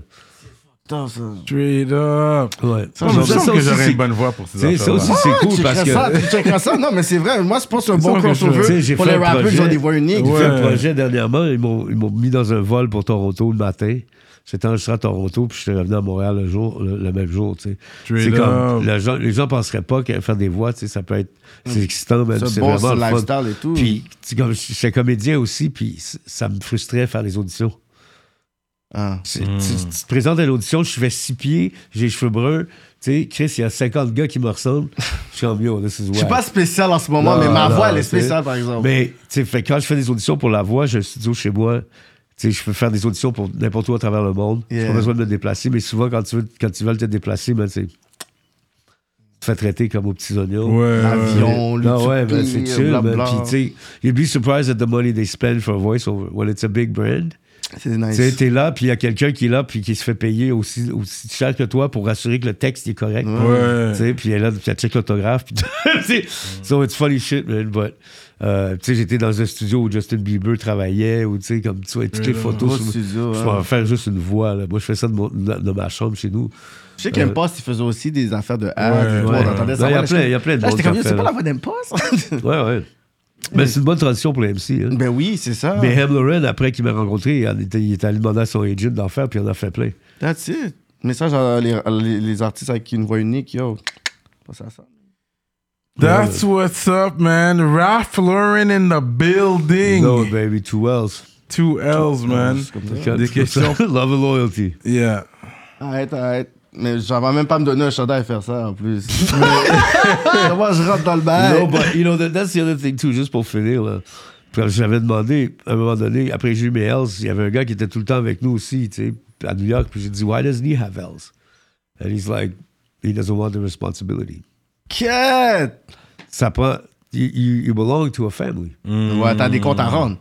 you know. So you know, if there's if a brother calls you in trouble, you better be there, you know, as much as you can, and um, they they won't be shy to ask. C'est bon, c'est You bon, know, so, ça. Yeah, no, no, it's it's a community mentality and it's a brotherly it's a brotherly movement, and uh, it's it's go check out anything you can to the people out there. Go check out all the low life shit online. Thirstin Howl the third. Check out all his music. Sadat X, all the artists that we talked about. Shabaam Sahdeeq. so on and so forth. And uh, come to the low event. Uh, when you see one online, there's one on uh, the 25th, but I don't think this is going to air before Yeah, I don't know. I don't think so, no. But anyways, we'll see a bunch of people there. The Montreal low heads will be out with the low lives. Yeah, exactly. So that's what's up. Any last words? That is that the last words? Hey man, I gotta say shout out to my other Italian Wendats in Montreal. We're only three of us. Pasta Pooks, my man. Pasta Pooks, my brother, and Daddy Mesa, who I just recently found out that's bugged out. I know Daddy Mesa is a Montreal DJ, Mm. reggae DJ. I just found out he's Wendat Italian too. Okay, okay. So it's it's a weird mix. We're only three of us. So Straight peace out to my brothers. Thank you very much, dudes. This is this is it's me- it meant a lot. I didn't get to cover half the shit I wanted to say, but whatever, man. We let it I know, but- transition to how it went. Yeah, yeah. But if there's no, if, if there's any last things, je pense qu'on a couvert quand même pas mal. Yeah, yeah, we went through the basics, Yeah, man. yeah. We went through the basics. Fait que, au pire, il y aura un part 2 part two eventually. Ouais, c'est sûr. Bet. So that's what's up, man. Raph Lauren in the building, Rapolitik TV. And we out like that. Two L's.